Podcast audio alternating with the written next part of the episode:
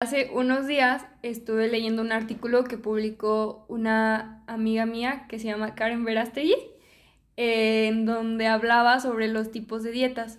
Y se me hizo interesante incluir este tema y es por eso que aquí está. Hola Karen.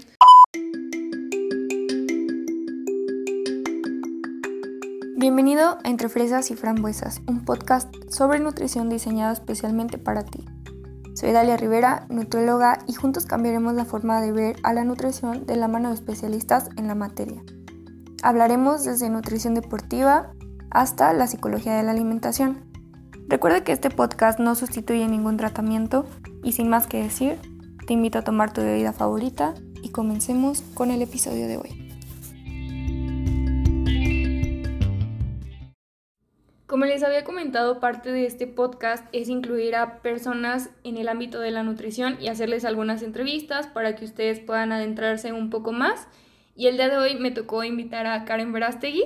Las dos ya tenemos nuestro vaso con agua porque hashtag fit. Así es. Y pues hola Karen, ¿cómo estás? Hola Dalia, ¿qué tal? Bien, bien. ¿Y tú qué tal? ¿Cómo estás? Gracias por invitarme a tu podcast. Bueno, Karen, ¿qué nos puedes decir sobre tu artículo que decía, bueno, primero, ¿se te hizo fácil hacerlo o está un poco difícil escribir un artículo? Bueno, realmente sí es tedioso porque me gusta mucho el tema, sin embargo, tienes que estar investigando que tenga buenas fuentes científicas o que esté, bueno, científicamente comprobado, ¿sabes? Entonces, cada tipo de dieta no es como que yo hayas dicho, ay, Ah, me gustó este, ya lo voy a poner. Exactamente. Eh, la dieta de la luna, ¿no? O sea, obviamente esas cosas, ¿no? La de la piña. La de la piña, la típica de la piña, o agua con limón. No, realmente un tipo de dieta o estrategia nutricia que esté científicamente comprobada. Por ejemplo, el ayuno intermitente, dieta cetogénica, low carb, eh, dieta palolítica, o la típica dieta balanceada según la norma o el plato del bien comer. ¿Y qué me puedes decir de tu artículo? Este, vi ahí que venían algunos tipos de dietas. Eh, ¿Cuáles recomiendas o cuáles consideras que son los mejores para pues cualquier tipo de personas o, o cómo están? Pues mira, ya que actualmente hay las dietas que mencioné anteriormente, que ya son varias, que evidentemente tienen gran sustento científico, entonces cualquiera de ellas puede tener cierto beneficio al paciente o a ti misma o a la persona, quien desee tomar el tipo de estrategia o dieta según eh, como ellos se les acomode más. Englobando lo que yo mencioné, este, hablé un poco acerca de ellas, por ejemplo, dieta cetogénica. Eh, muchas personas, o bueno, realmente están viendo muchos productos tipo keto, y muchas personas piensan que por ser keto es saludable o no.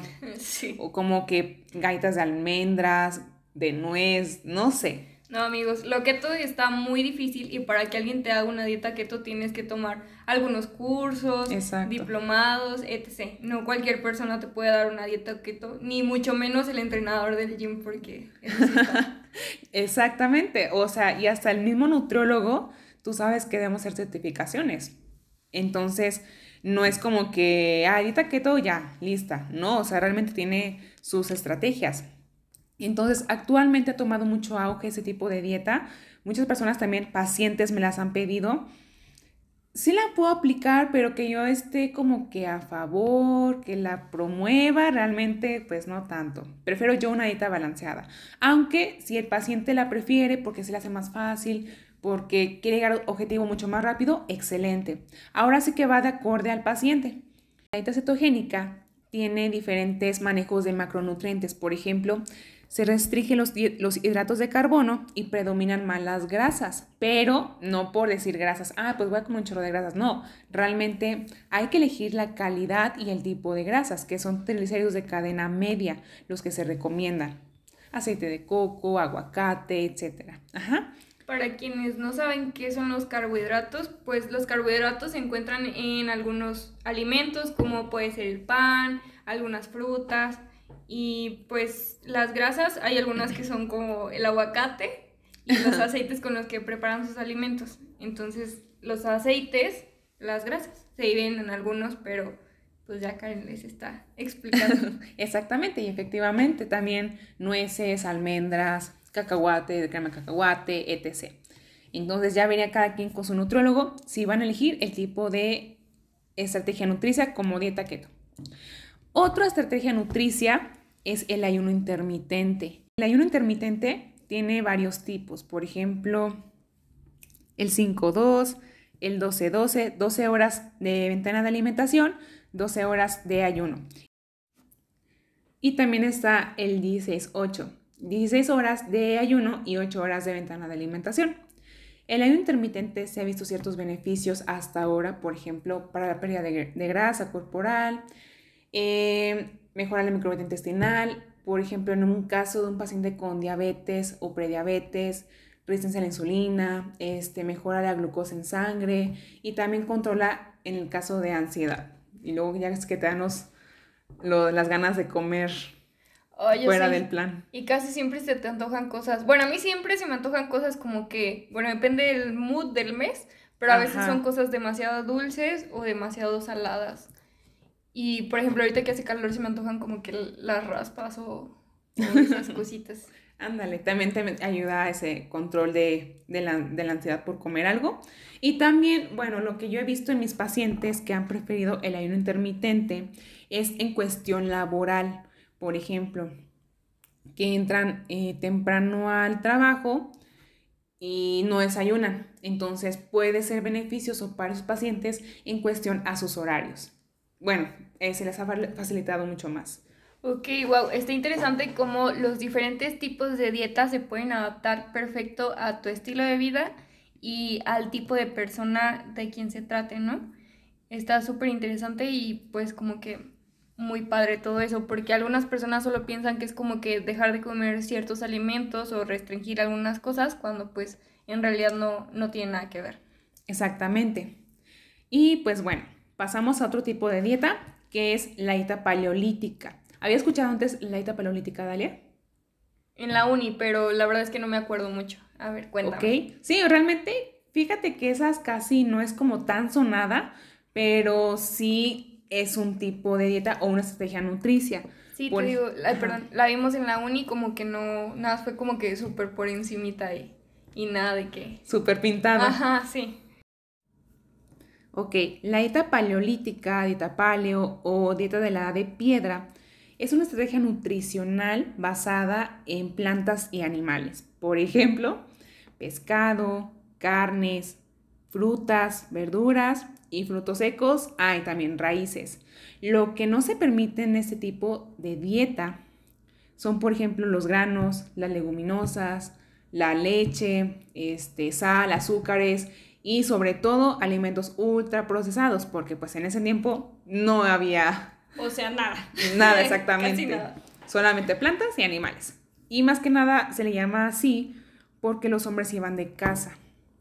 Entonces, obviamente, es llamado dieta paleolítica. La única diferencia, y para no hacer confusión de ella, cabe destacar que la dieta paleolítica no se refiere más a que restringamos hidratos de carbono. No, eso es en low carb o dieta cetogénica. Lo que principalmente queremos llegar es a la calidad o la restricción de ciertos alimentos como los que mencioné, de la leche, leguminosas, etc. No hay que confundir ese aspecto, aclarando. ¿Y qué más? ¿Qué opinas sobre la dieta paleolítica? ¿La harías o no la harías? No la haría. Yo creo que con la que, bueno, podría intentarlo, pero definitivamente la que nunca podría hacer sería la, la de ayuno. Se me hace algo, no sé, yo, yo si no como, me muero y si tengo una ventana sin alimentos y la otra como que con muchos alimentos no podría definitivamente. Soy de esas típicas que van a hacer ejercicio y se les bajó la presión si no desayunaron. Entonces ah, es como que bien. ¿Tú con cuál te adaptarías un poco más? Yo con la dieta balanceada. ¿Por qué? Bueno, a mí se me hace mucho más práctico. Incluso eh, todos mis pacientes lo llevan a cabo. Dieta balanceada, por ejemplo, el plato del bien comer pues ya ves lo que incluye. Este, en un apartado de origen animal y leguminosas. En otro apartado, frutas y verduras. Y en otro apartado, cereales. Yo preferiría mejor esa. A mis horarios, bueno, acorde a mis horarios que se me facilite más. Y pues comer un poquito de todo. Lo importante sobre todo esto no es el tipo de dieta cual vayas a elegir, ya sea dieta cetogénica, low carb, dieta paleolítica, ayuno intermitente o dieta balanceada. Lo que yo le digo a mis pacientes y la cual el objetivo de cada una de ellas es llegar al déficit calórico. ¿Qué quiere decir el déficit calórico? Quiere decir que comes menos de lo que tú gastas, Ajá, ya sea que hagas actividad física y el ejercicio durante el día. Entonces, es el objetivo por el cual ese tipo de dietas quieren llegar. Cabe destacar que el nutriólogo o el especialista debe adaptar las calorías necesarias para que este sea un déficit calórico, ¿sabes?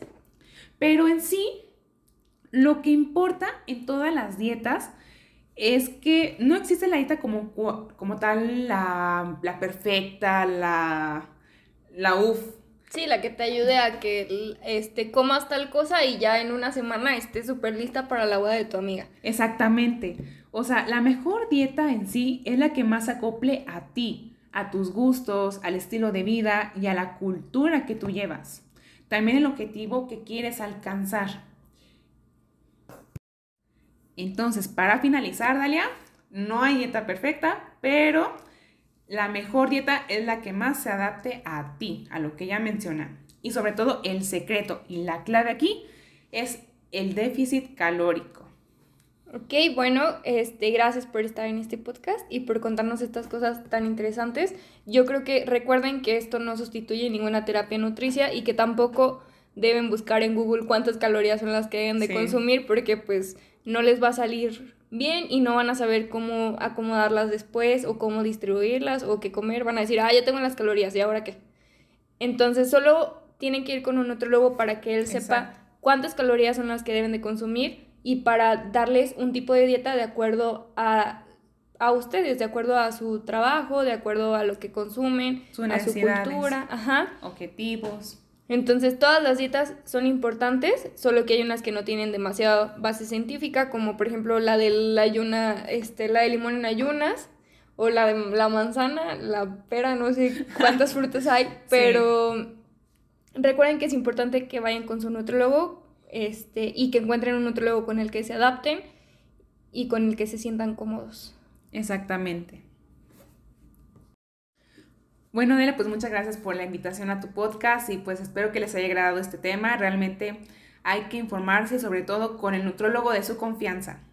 Y recuerden que este no va a ser el primer episodio con Karen, van a haber muchos más y pues sigan escuchando. Eh, ¿Cómo te pueden encontrar en las redes sociales? En Instagram como arroba nutróloga-karen Verástegui y en Facebook como Karen Verástegui Nutrición. Muy bien, bueno, gracias por escucharnos.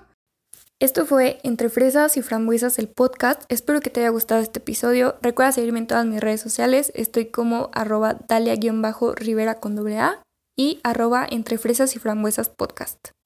Espero que tengas un día lleno de muchos éxitos porque te lo mereces.